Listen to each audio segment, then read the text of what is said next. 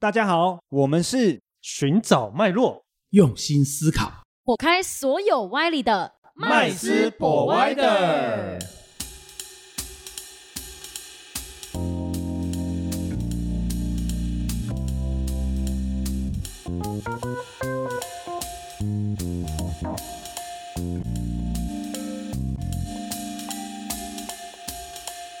Hello，大家好，欢迎回到麦斯 Provider，我是麦斯。我是 Josh，我是 Rich，我是 Vanessa。我们今天要聊聊这个听众有时候会常常问我们的这个问题，呃，什么问题呢？其实就是他们最常问的就是杠杆这件事情到底是好还是坏啊？哦，那有很多的这个投资人啊，都都会在就是不同的这个节目啊，或者是呃其他的形式啊，会说明说啊，这个杠杆这东西哦，尽量不要碰。离它越远越好。嗯，哦，会害死人的哦。投资其实不用靠杠杆，也是可以赚钱的哦。但事实上是这样吗？哦，那其实我觉得我们今天就来探讨这个问题。嗯，哎，麦斯，我想问，因为一般来说杠杆，杠杆大家都说要远离嘛。那我们生活中或者是金融市场上面，像我们那种小资族，钱都很少，要怎么透过可能杠杆的方式，可以将我们的资金放大使用的？哦，我觉得你问的很好、哦。不过在说明这个之前，我觉得应该是要先了解大概有什么样的金融产品会运用到杠杆哦，哦。这部分我觉得 Rich 你可以来为我们大家分享一下吗？嗯，我认为如果站在呃投资理财跟金融的这个商品哦、金融市场来讲的话，杠杆是一个比较专业的名词。好，那我们一般哦、常见的一些有使用到可以使用杠杆的一些金融标的，比方说像股票，股票融资嘛，对不对？嗯，那融资就是杠杆的一种代表。哦，那融资的规则也很简单，就是四块钱玩十块钱嘛。那请问杠杆是几倍？二点五倍，就是一块钱玩二点五。放大多少？对，没有错。如果你觉得不够的话呢，没有关系。还有第二种商品叫做期货。那现在期货的商品也很广啦，对，不是只有指数类型啦，啊、嗯商品类型的啊，甚至个股公司都有期货嘛，啊、嗯就所谓的股票期货都会有的。那么它的杠杆呢，在台湾的法规规定来讲的话呢，大概可以做到二十倍到三十倍之间。依据不同产品啊、嘛对，不同产品它给的杠杆比例不太一样哦，也就是一块钱玩几块，二十、三十块。如果你还是觉得不够的话，那么我们还有一个商品呢，啊、叫做外汇保证金交易，通常来讲都是破百倍啊，比方说元大、群益都有哦。当然，依照现在台湾法令的规范呢，是不得超过三十三倍左右的。但如果是一些比较呃国际性的所谓的外汇经济上的话呢，甚至可以高达两百倍，甚至三百倍以上都会有。所以这些都是所谓的杠杆。那你说好还是坏？那很看个人哦，这是个两面刃哦。举个例子哦，如果我只是纯粹来做避险的角度来看就很好，为什么？因为我去反向操作。那我举个例子哈、哦，如果台积电我有买进它的股票哦，那它一直下股价下杀的话，其实我就可以去放空台积电的期货。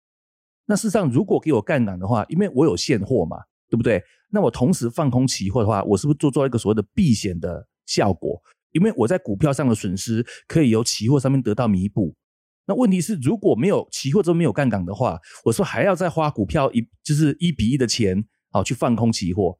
可如果我有二十倍的杠杆的话，我只要花股票的二十分之一的钱，我就可以做到一百 percent 的一个避险的一个呃做法。那这样是不是很划算？所以如果是这种做法的话，那杠杆就对我有利啊。但是如果没有的话，我就是一方面呢，我只是想希望说越玩越大，一块可以玩二十块的话，那个可能就要思考一下了哦。那你要很有把握，还有还有很有信心。这个没有什么风险在吗？就是看你要怎么去做操作它啊、哦就是可以一直亏，一直亏，一直亏。这个东西就很像说是跟信用卡一样嘛。你说给你一个高额度哦，嗯，那你觉得是好还是不好？如果你有效利用，好好去使用的话，那当然就是很好的一个工具嘛。嗯但如果你乱刷，都是买一些消费型商品的话，那可能就是卡奴啊，也有可能啊。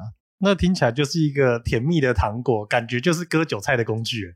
呃，看你怎么用啦，看你怎么用。我觉得用的好的话，其实搞不好也是一个创造财富的一个很好的方式哦。嗯，嗯我觉得就是像刚刚这个 Josh 讲的哈，他拿来割韭菜，或者是像这个 Rich 讲的，就是呃，他来做避险，其实都很好。但其实大家知道吗？其实杠杆这样的概念啊，真的是有钱人他们呃必必备的。这个概念是有钱人必备的哦，那这边我就想要举一个例子哈、来让大家知道说，其实，在有钱人心中哈、杠杆这个概念其实帮他们创造的是财富，而不会帮他们带来的是风险。哦，我们就举这个巴菲特。哦，巴菲特大家都知道他是靠投资股票哦，然后现在到这个世界前几大首富嘛。复利我们叫他爷爷。哎，对，我们要叫巴菲特爷爷了。对，嗯哦，那我们就把他的这个投资生涯分了大概三三阶段来看。第一他阶段不是一直一直一直在复利吗？对我们大家的认知就是他就是一直复利。如果按照他自传里面写的，二十滚岁对二十岁一万块美金去做投资，平均年报酬率二十趴的话，复利六十一年下来的话，大概大概啦也会有六六点七亿美金。哇，其实这是很多钱，对不对？这是很多人其实一辈子都但好像跟他现在的身价有落差，对不对对？嗯，对。那为什么呢？哈、其实这是有差异的。我们来举他过过去这三阶段的过程所做的事情，你们就会明白的理解。好，那第一阶段他当然就是透过他自己的钱去投资，所以他一万块哦赚到了十七万美金。哦，那他透过这个投资的行为呢，他累积了他这个专业投资的这个资历跟经验。哦，所以呢，他后来在第二阶段的时候，他就把自己的亲朋好友、至亲好友啊，揪一揪哎揪一揪，创了一间台湾的叫做股份有限公司然后一起来投资股票。哦，那当然呢，他透过这个方式代客投资理财，操作了十四年之后，哦，把他自己原本哦原本的钱哦放大，而且又加上这些亲戚朋友的钱一起投资，所以呢，他原本如果自己的钱继续投资下去，可能了不起哦，按照他当年度那时候的复利计算结果下来，十七万美金大概可以再变成五百七十几万美金。嗯可重点是，并没有他十四万哎十四年的时间代客理财，他所产生的收益高达一千五百四十几万美金。哦，哦那为什么呢？这就是因为他借了哦别人的钱合作一起来投资股票，所以呢产生了这么多的收益。这是他第二阶段哦。可是这第二阶段距离他现在这个身价还是很远嘛。对，我们前面就已经在放大了。对，那我们一定很好奇，他到底做了哪些事吗？哦，那在第三阶段的时候呢，他做了一件事，什么事呢？大家都知道，他买下了伯克夏这一间快要倒闭的纺织公司嗯作为控股公司，然后从这这一刻开始，他就透过这个控股公司不断的去投资保险公司。哦，那有保险公司、产险公司、再保公司，他投资非常多的保险公司，为什么呢？因为金融机构、保险公司，它会有一些这个责任准备金的要求，现金最多了。，对，但是超出这个责任准备金的部分，就是保险公司可以用来作为长期投资的哦的资金这样子哦。那所以呢，巴菲特他就善用这个特性哦，用这些保险公司所多出来的浮存金哦，浮存金去再投资他所要持有的这些良好的标的哦，达到长期拥有、长期持有跟复利滚存的效果。哦，就这样子连续复利下来，达到他现在哦一千哦一千多亿的身价，一千多亿的身价。那他等于是放大再放大。，对，所以其实也不是只有说滚雪球复利而已。嗯，对。如果单纯只是投资报酬率的复利，可能不会达到这个效果。嗯，哦，所以其实，在巴菲特爷爷身上，我们可以很明显的看到他善用这个杠杆的概念哦，在他的投资生涯里面，帮他屡屡创造哦别人气呃没有办法追到的这个成绩呀、没有办法追到这个成绩。嗯，那这样子的话呢，我想有件事情想问一下，请教一下麦斯哦。那呃，一般来讲，好像巴菲特这么成功的人，还有当然也有很多啦哈、哦，就是呃，这几十年来也是赚了很多的钱。那这些人有没有什么共同的特质？比方说，我们讲到杠杆，他们有没有特别重视哪方面的杠杆的使用呢？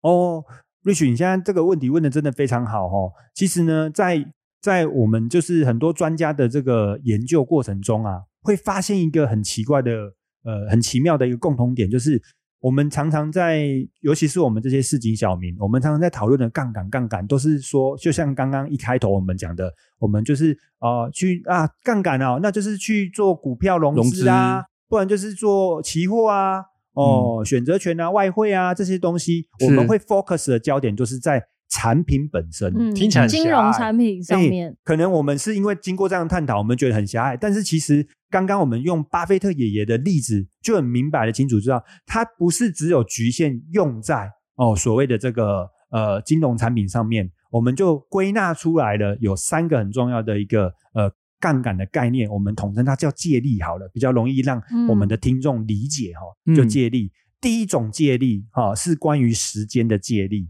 哦，时间的借力哦。那什么叫做关于时间的借力？我们一个人的时间就是一天就是二十四小时而嗯已，有限，对吗？哦，那所以呢，我们都很清楚嘛，这二十四小时时时间之内，每一个人都差不多啦。反正有一部分时间就是吃饭、喝茶、打屁、聊天，睡觉，对，那一部分时间就是睡觉嘛，对不对？嗯一部分时间就是放在工作上嘛。哦，那所以呢，这是每一个人哦，二十四小时的分割出来的时间都差不多嗯哦。那我怎么样可以借力呢？哦，我怎么样可以借力呢？然后让我的时间可以发挥更大的效益？当然不是去压缩另外两个部分的时间嘛，嗯而是想办法去连接别人的时间，嗯，让别人的时间也为我们一起哦贡献嘛加一大于对二一加一大于二哦。讲这个最最常出现的这个最常会讲这种话的呃这个团体是什么？哦，就是那些做组织发展的团体。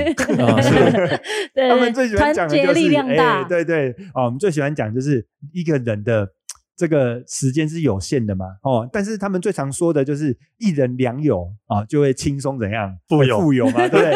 哦，有这东西啊这东西，透过哎人的时间倍增嘛，嗯对不对？然后通过人的时间倍增。哦，嗯会产生这个效益嘛？哦，那当然，我们以前也很常听到，就是有关于这个王王永庆的这个故事嘛。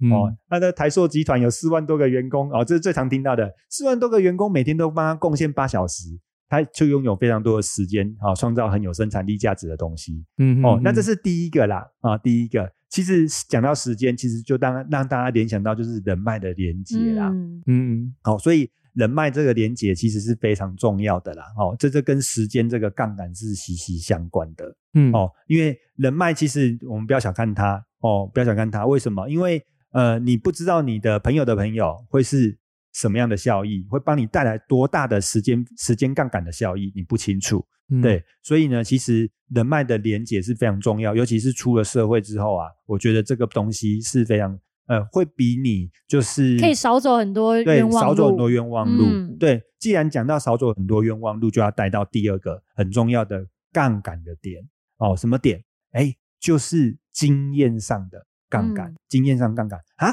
什么意思？哦，因为呢，刚刚 Vanessa 有提到嘛，我们出来工作哦，出来做投资，都是希望能够不要走太多的冤枉路对，嘛然。后也不要花太多对，钱，为什么？因为 像我们这种小资主，大家都希望钱不要太冒太多风险，或者是对不要损失太多，然后重来太多次嘛。嗯对哦所以呢，其实经验的累积是非常重要的啊。那经验的部分到底要用透过什么方式累积？其实嗯跟学习有关系。看书啊，啊，哎，对对对，扪心自问一下哦，离开学校之后，我们多久没有把书本打开了？可能看两页就啊对不对合起来，漫画书算吗？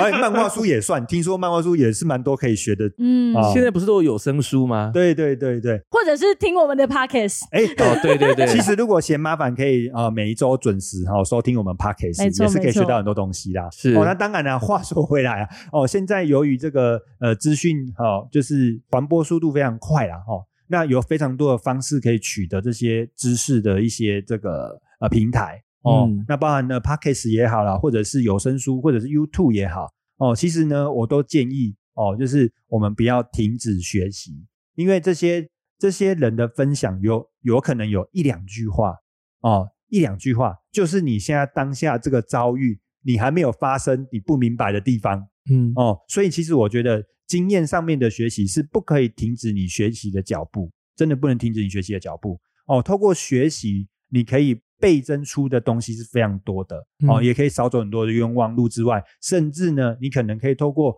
模仿哦，因为学习有经验，你可以透过模仿帮你创造更多的这个收入。是哦，那其实还有第三个点哦，第三个点，那第三个点就是我们一般常常讲的，就是金融上面的杠杆哦，金融上面的杠杆。可是这金融杠杆呢，又跟刚刚我们一开始所提到的东西稍微有一点不一样。在这边呢，有钱人强调的，呃，并不是单一金融产品的杠杆，而是组合起来的产品的杠杆嗯哦。那我想问一下麦斯，就是像一般、呃可能像我们小资族啊，或者是等等现在呃出社会，然后工作一段时间的这些大家听众朋友们，他可以怎么去尝试运用这些财务的组合呢？因为我可能知道的可能就是哦，股票啊、美股啊，或是基金啊、投资这种，好像其实基本上我们不太会用到杠杆。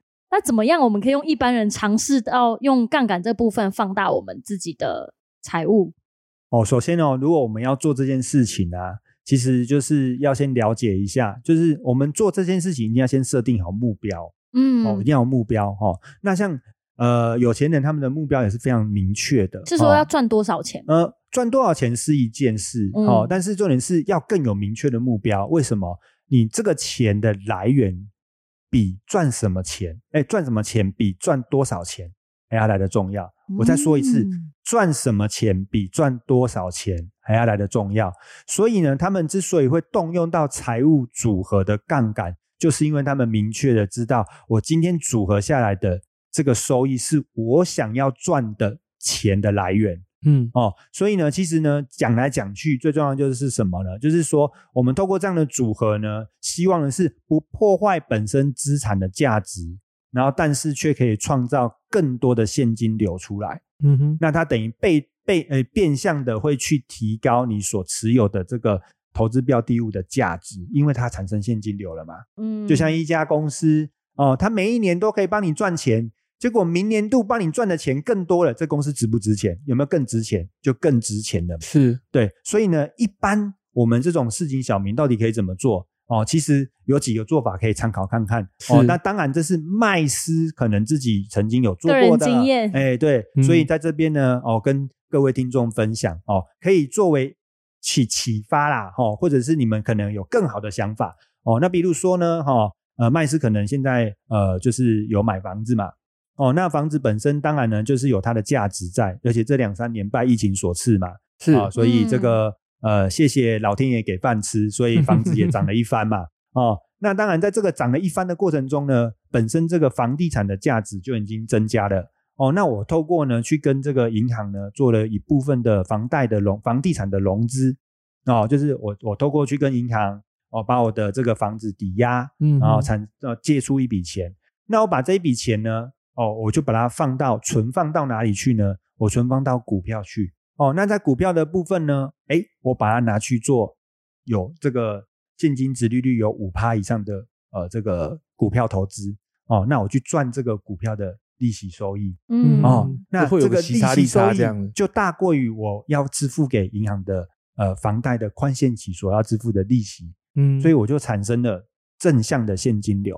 哦哦，而且重点是也没有损害到我的房地产的这个价值，甚至呃让我这个房地产是亏钱的。哦，嗯在这个情况下，我等于同一时间拥有了两项资产，而且呢，重点是甚至有可能呢，哦，在这个股票呃持有过程中，它可能也会增值。哦，那增值一旦它如果它的这个增值的幅度让我的现金值利率下降了，那我嗯就选择把这个股票卖出。